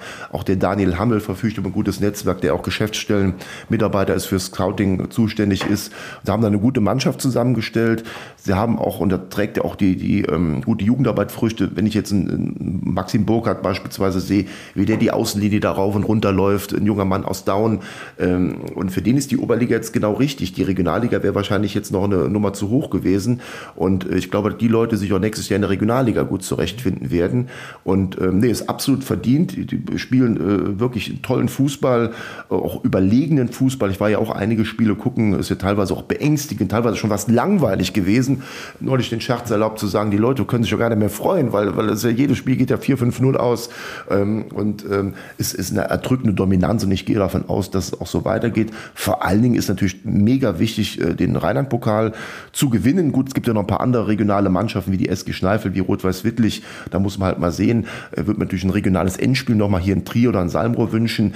Eintracht Trier bräuchte natürlich dieses Geld aus dem ähm, DFB-Pokal, aus dem Einzug rund 250, 300.000 brutto, äh, mega wichtig, um dann auch professionellere Strukturen zu schaffen. Man wird in der Regionalliga nur auf die Dauer erfolgreich sein können, wenn ich das Trainingsmodell von aktuell ja immer erst gegen Abend zu trainieren, 18 Uhr etwa, äh, wenn ich das vorverlege auf nachmittags oder auf morgens, äh, um dann auch professionellere Strukturen zu schaffen. Weil du spielst in der Regionalliga gut gegen die Hälfte der Mannschaften, gegen die zweiten Mannschaft von den Profivereinen, Hoffenheim, Frankfurt, du spielst gegen Kickers Offenbach und so weiter.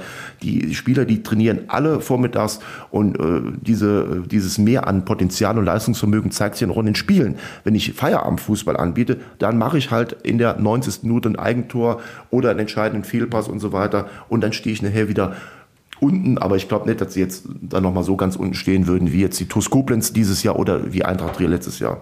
Wird das, wenn wir davon ausgehen, dass Trier in die Regionalliga aufsteigt, einen anderen Verlauf nehmen als der letzte Aufstieg? Sind, ist das stabiler, um sich jetzt dann tatsächlich dort äh, zu halten, zu etablieren und auch erfolgreich mitspielen zu können? Bin ich total von überzeugt. Also man weiß natürlich nie, was ist. Du kannst am, am Anfang vielleicht mal aus irgendwelchen Gründen äh, auch Verletzungspech haben und so weiter und so fort. Gut, dieses Jahr konntest du das Verletzungspech wegstecken. Ein wichtiger Mann wie der Jan Lukas Doro, der war ja schon nach dem dritten Spieltag raus und kommt jetzt, jetzt wieder zurück. Ist ja jetzt ein gefühlter Neuzugang. Aber ich, ich bin felsenfest davon überzeugt, weil sie auch wesentlich wesentlich mehr Vorlaufzeit haben. Ich meine, damals war die Euphorie nach dem Weiterkommen gegen die Stuttgarter Kickers groß, aber äh, quasi du hast ja gefeiert und warst ja gefühlt am übernächsten Morgen schon in der Vorbereitung auf die neue Saison.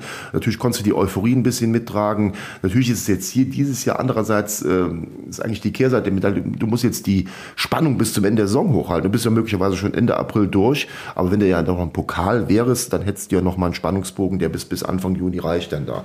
Und dann kannst du jetzt auch und meines Wissens läuft das ja auch schon äh, mit Spielern perspektivisch reden, dann mit eigenen Spielern, aber auch mit Spielern anderer Vereine, wobei natürlich ein Verein mit der finanziellen Möglichkeit wie Eintracht Trier wird immer Spieler erst im Schlussverkauf holen können, weil die natürlich andere Optionen prüfen und erstmal schauen, kann ich vielleicht bei einem guten Westregionalligisten unterkommen oder bei Kickers Offenbach unterkommen oder sonst irgendwo, ehe sie dann hin nach Trier kommen. Muss halt auch sagen, Trier ist halt auf der Fußballlandkarte ein bisschen abgelegen. Ja? Wenn wir jetzt in Koblenz wären oder im Rhein-Main-Gebiet wären, da kriegst du vielleicht auch einfacher Spieler. Das ist einfach so. Und die Nähe zu Luxemburg ähm, ist ja auch nicht so, ähm, dass die sich dann so positiv auswirkt, dass du jetzt viele Spieler aus Luxemburg bekommst dann da. Ne? Also das ist ja auch eher der Ausnahmefall, muss man sagen. Oder aus Belgien oder aus Frankreich. Die bleiben ja eher in ihrem Beritt dann da, weil sie teilweise auch ganz gut bezahlt werden, zumindest die Luxemburger. Aber Regionalliga kann man auch nicht hauptberuflich machen, ne?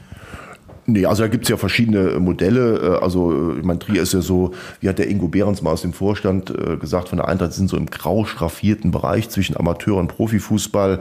Und ähm, ja, da gibt's sicherlich den einen oder anderen, der dann nichts groß anderes machen wird. Da gibt's aber dann auch Leute, die, die studieren, die noch einen Job haben natürlich. Das sind ja auch Jungs, die bei der Bank arbeiten und so weiter. Aber da geht's halt darum, dass man dann vielleicht für die Spieler Modelle entwickelt, dass sie dann 60, 70 Prozent arbeiten, um dann halt schon um drei Jahr zum Training zu gehen oder irgendwie sowas. Aber ich bin kein, Gottes Willen, kein Manager von Eintracht Trier, äh, wie die das machen oder ob die Spieler dann früher anfangen zu arbeiten und drei Uhr fertig sind oder Schicht arbeiten, äh, keine Ahnung. Aber wie gesagt, wenn du eine 100% Stelle irgendwo hast und machst dann den Fußball oben drauf, das wird auch von der mentalen Kraft nachher nicht reichen. Also, äh, wie gesagt, du musst dann schon dem Fußball ein bisschen mehr Stellenwert in der Primetime des Tages einräumen, und, um in der Regionalliga auch entsprechend erfolgreich zu sein. Der Regionalliga ist ja immer problematisch. Steigen drei ab, können bis zu sechs absteigen.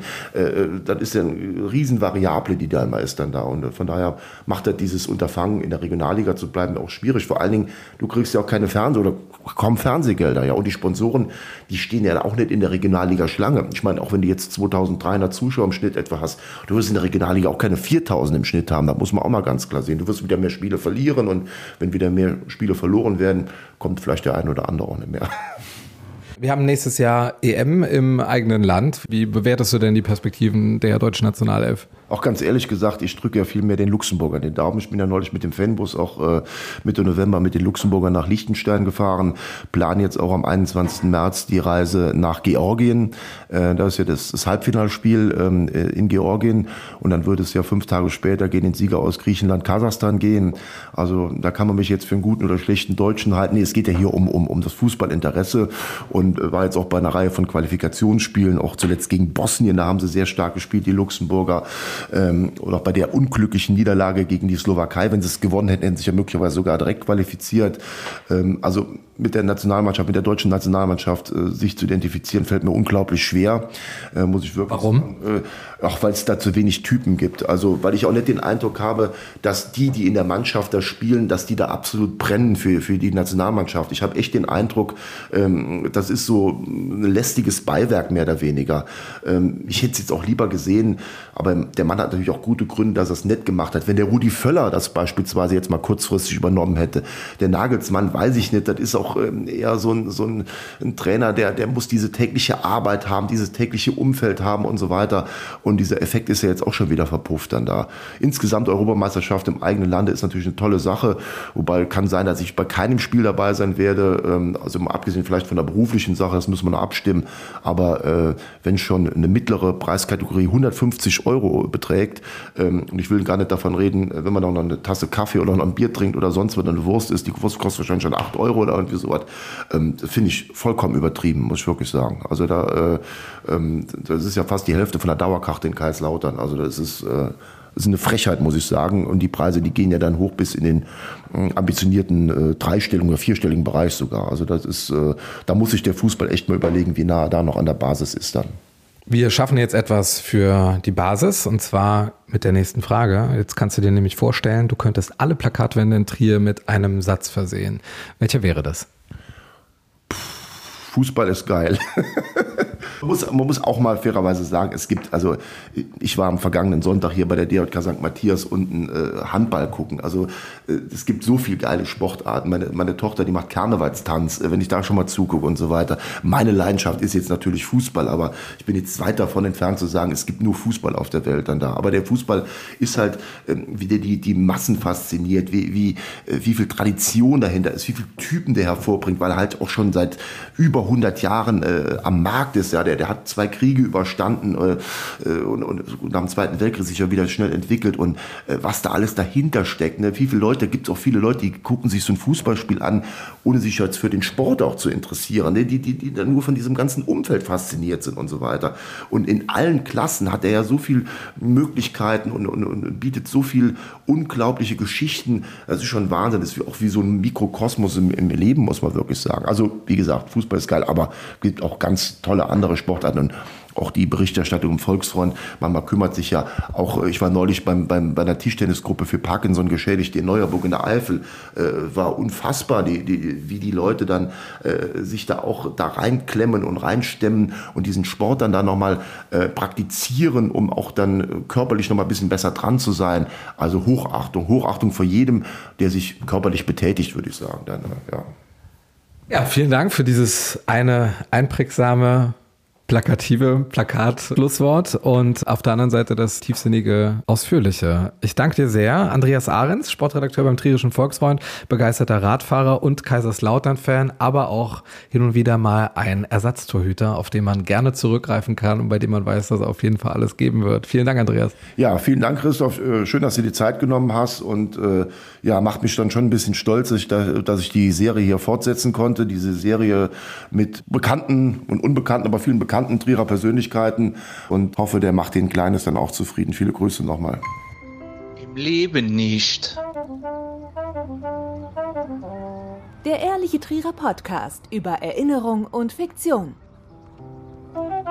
Die jeder kennt. Präsentiert vom Trierischen Volksfreund. Ähm, ich glaube jetzt, äh, wo die meisten schon abgeschaltet haben nach dem Outro, kann man noch mal ganz kurz über äh, die Zukunft von unserem äh, Lieblingsverein sprechen, vom ersten FC Kaiserslautern. Ähm, du hast ja in der Zwischenzeit auch mal gesagt, dass da nach drei, vier verlorenen Spielen da auch mal ein Trainer entlassen wird. Meintest du Dirk Schuster und glaubst du tatsächlich, dass der Dimitrios Gramotzis das jetzt regeln kann und den FCK wieder zur Blüte führen kann? Oder ist das momentan alles sehr verworren? Verworren und schwierig. Also ich habe es schon sehr früh in der Saison befürchtet, dass sie den Dirk Schuster entlassen. Ich glaube, also wenn der ähm, das Spiel gegen Elversberg am dritten Spieltag mit dem FCK verloren hätte, der wäre da schon reif gewesen. Beim FCK ist es immer ganz nervös, äh, ich sag mal vom Umfeld her und ich glaube auch Investoren, Verantwortliche, die hören auch über Gebühr auf dieses Umfeld und äh, die werden direkt nervös, wenn es mal nicht läuft dann da. Ähm, und das ist halt auch der Unterschied äh, zu Vereinen wie, ich sag's ungern, wie Mainz beispielsweise oder wie anderen Vereinen, Freiburg, die ich aber eigentlich ganz gut äh, leiten konnte, zumindest in der Vergangenheit. Darmstadt, äh, da muss man halt auch mal durch dick und dünn gehen mit Trainern. Und das fehlt uns total. Äh, wenn bei uns ein Trainer ein Jahr da war, äh, dann wird nach einem neuen Trainer geschrien. Und das finde ich einfach nicht richtig. Man weiß nie hundertprozentig, da bin ich jetzt journalistisch nicht so nah dran, was hinter den Kulissen gelaufen ist. Ich vermute einfach, um dann auf die Kernfrage zurückzukommen, dass es ähm, so war, dass man sich mal über den Michael Wimmer unterhalten hat oder informiert hatte und dass das durch eine Indiskretion an die Öffentlichkeit gekommen ist dann da und das Vertrauen. Erstaunlich war, dass Austria Wien, Austria Wien, genau. dass Austria Wien überhaupt gar nichts davon wusste, dass der FC Kader die Fühler ausgestreckt ja, hat. Ja gut, okay, das gehört dann so zum äh, normalen Getöse dann dazu. Das weiß ich jetzt nicht, ob die wirklich nichts davon wussten. Ich denke, das war auch dann ein Pokerspiel. Austria Wien ist ja auch so, dass die finanziell ziemlich klamm sind und die hätten wahrscheinlich eine riesen Ablöse gefordert, möglicherweise vielleicht 500.000 oder eine Million oder keine Ahnung was. Und ähm, dann war das Buch Michael Wimmer sehr schnell zu äh, und dann, ja, dann stand man auf einmal da. Und da war das Vertrauensverhältnis zum Dirk Schuster zerstört und dann musste man natürlich dann äh, irgendwie einen präsentieren und hat dann innerhalb von zwei, drei Tagen den Dimitrios Gramotzis da aus dem Hut. Glaubst du, dass das spontan war? Ähm, das geht mittlerweile spontan. Das gibt natürlich immer Listen, wie auch der Thomas Hengen sagt, aber ähm, ähm, war schon relativ spontan. Gut, der ist ja nicht so ganz neu, hat ja beim FCK mal fünf Jahre gespielt, war ein guter Spieler damals. Mehr rote Karten als Tore. Mehr rote, war auch viel verletzt gewesen. Ich glaube, er hat ja noch keine 100 Spiele gemacht in den fünf Jahren. Ähm, ich bin nicht hundertprozentig davon überzeugt, dass er der richtige Trainer ist. Er hat natürlich auch denkbar schlechten Einstand jetzt gehabt. Er kam äh, inmitten der englischen Woche, hat das erste Spiel gewonnen gegen Nürnberg, das ist keine Frage. Ähm, da war natürlich die Einwechslung von Ragnar Ache auch ganz entscheidend. Äh, aber es kann natürlich nicht sein, dass wir jetzt nur von einem Spieler abhängig sind. Das ist ja fatal. Und dann haben wir gegen Hertha Berlin eine gute erste Halbzeit gemacht und sind in der zweiten Halbzeit äh, ja, nach der roten Karte war das Spiel gelaufen, muss man sagen. Und Offenbarungseid äh, war jetzt das Spiel in Braunschweig. Das war eine Unverschämtheit. Und äh, dann sagt noch ein ähm, äh, Trainer Kramotzis, äh, ja, es wäre gut trainiert worden während der Woche und so weiter. Ähm, aber ähm, ja, der Effekt ist jetzt schon ein bisschen verpufft, das muss man ganz klar sagen.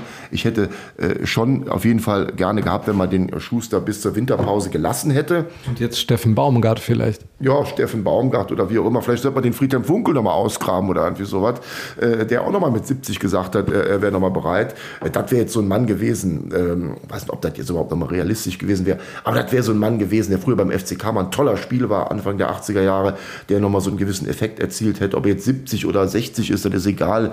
Äh, ich glaube, der wäre immer noch äh, frisch und fit gewesen. Aber beim Kramotz ist mein Gefühl und hoffentlich drückt mich mein Gefühl, aber mein Gefühl sagt mir nichts gut. Ich war eben noch laufen gewesen vor unserem Gespräch, habe gesagt, also ähm, möglicherweise stehen wir dann im März nochmal da, dann müssen der Trainerwechsel dann da. Ähm, gibt ja einige schon, die die äh, Personalie Kramotzis mit der von Balakow 2011, 12 vergleichen. Andere Typen, um Gottes Willen.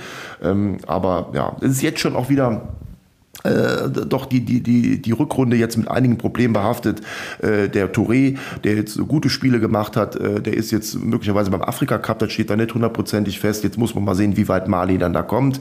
Äh, so, dann, dann ist der schon mal raus. Ja, da, ja. Dann haben wir dieses Pokalspiel bei Hertha. Wir freuen uns alle auf das Pokalspiel bei Hertha BSC. Äh, aber das ist wieder eine englische Woche. Mit den englischen Wochen kam er offenbar auch nicht klar. Ich sage mal, der Pokal hat uns ja auch möglicherweise sechs Punkte gekostet. Wir haben gegen Kräuter Fürth äh, mehr oder weniger sang- und klanglos verloren, hat der Schuster auch den Riesenfehler gemacht. Er hat kaum rotiert, bis auf eine Position. Fürth hat sechs Mann rotiert nach dem 1 zu 2 in Homburg.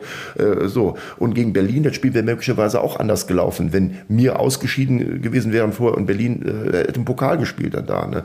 Berlin hat es richtig gemacht. Die haben dann die Top-Leute, Rese und so weiter. Die haben in der zweiten Halbzeit, ja, gebracht. Halbzeit gebracht. Da war direkt ein ganz anderer Winter. Hätten noch möglicherweise mit 11 gegen 11 das Spiel dann noch verloren dann da. Nee, also die, diese sechs, äh, sechs letzten Spiele alle zu verlieren oder einen Punkt aus acht Spielen zu holen, so muss man ja auch mal sehen. Ähm, das ist ja schon ein absoluter Tiefschlag gewesen. Kam auch so ein bisschen aus dem Nix. Ich meine, die Abwehr stand auch vorher nicht sicher. Wir hatten also auch viele Tore immer kassiert. Ähm, vielleicht ist so einiges kaschiert worden durch diese absolute Treffsicherheit von Wagner Ache. Tachi ist auch besser, wenn Ache spielt, sage ich jetzt mal. Äh, aber hinten, das ist auch ein klarer Fehler vom, vom Management her. Sind wir viel zu langsam, sind wir viel zu, zu unflexibel. Zukunft von Terence Boyd? Tut mir persönlich also erstmal gesagt sehr, sehr leid, weil er ist einer, der sich hundertprozentig hier mit dem Verein, ich meine, er hat sich auch vorher mit Halle identifiziert und wo er überall war, aber das ist ja egal. Aber der, der ist ein geiler Typ, muss man wirklich sagen. Aber ich habe den Eindruck gehabt, nachdem er ja auch im Sommer so einige Wochen verletzt war oder so die, mit der Verletzung so in die neue Saison gekommen ist, dann hast du nicht mehr dieses absolute Vertrauen, die absolute Nummer eins im Sturm zu sein, hat sich immer loyal verhalten. Ähm, aber muss halt leider sagen, ist jetzt auch über 30 und äh, wahrscheinlich ist die Sache jetzt nach der Saison auch vorbei. Ihm soll ja schon offenbart worden sein, äh, dass er dann auch nach der Saison keine Rolle mehr spielt. Hat zwar gesagt, das wird nicht stimmen, aber gut, was da in der Öffentlichkeit gesagt wird, das weiß man nie genau. Auf jeden Fall hat man den Eindruck, dass die äh, Ära jetzt doch stark dem Ende entgegengeht. Jetzt hat man den Stojkovic ja verpflichtet von Darmstadt beziehungsweise ausgeliehen. Gut, diese Wintertransfers ist immer alles ein bisschen problematisch. Äh, da ist die Trefferquote vielleicht bei 50 Prozent. Jetzt ist man ja noch hinter dem einen oder anderen Offensivmann her. Vor allen Dingen müsste man schnelle äh, Abwehrspieler jetzt verpflichten. Also die Abwehr ist ja ein Drama, muss man wirklich sagen. Ja, ja, ja. Sehen wir uns in Berlin beim Pokal? Wir sehen uns in Berlin. Ich werde dienstags abends anreisen äh, mit der Lux Air von Luxemburg aus, sind den ganzen Mittwoch da und fliegen dann donnerstags früh zurück, hoffentlich mit dem dicken Kopf und äh, mit dem Ticket fürs Halbfinale im Gepäck dann. Die B-Jugend des FSV Tarforst hat ja in der vergangenen Saison den Aufstieg geschafft in die Regionalliga Südwest. Das war eine Riesengeschichte. So hoch hat noch nie eine Jugendmannschaft im FSV Trier Tarforst gespielt, also sprich in der Regionalliga. Sie messen sich mit, mit äh, starken Jugendteams aus dem ganzen Südwesten, aus Rheinland-Pfalz und dem Saarland. Äh, äh, natürlich äh, besondere Brisanz bieten die Spiele gegen Eintracht Trier. Auch hier haben die Jungs äh, von Mats Rambusch und René Juchmus sehr gute Leistungen abgeliefert. Es gab auch einige klare Niederlagen, das war auch zu erwarten. Es gab einen Sieg bislang gegen Würges. Äh, es gab auch spannende, packende Spiele, wie beispielsweise gegen Schott Mainz 0 zu 2, dann 2 zu 2, dann haben sie noch 2 zu 6 verloren. Ähm, ich denke, ähm, sie werden sich jetzt gut vorbereiten auf den weiteren Verlauf der Saison. Ähm, dass es mit dem Klassenverbleib eng wird, das war vollkommen äh, klar und auch logisch. Aber ich denke, die Jungs, sie werden da genügend äh, Frucht und Erfahrung aus dieser Saison ziehen, um, um damit auch äh, langfristig weiterzukommen und auch für den Seniorenbereich, der nicht mehr so weit weg ist, dann ähm, äh, da entsprechende Lehren draus zu ziehen.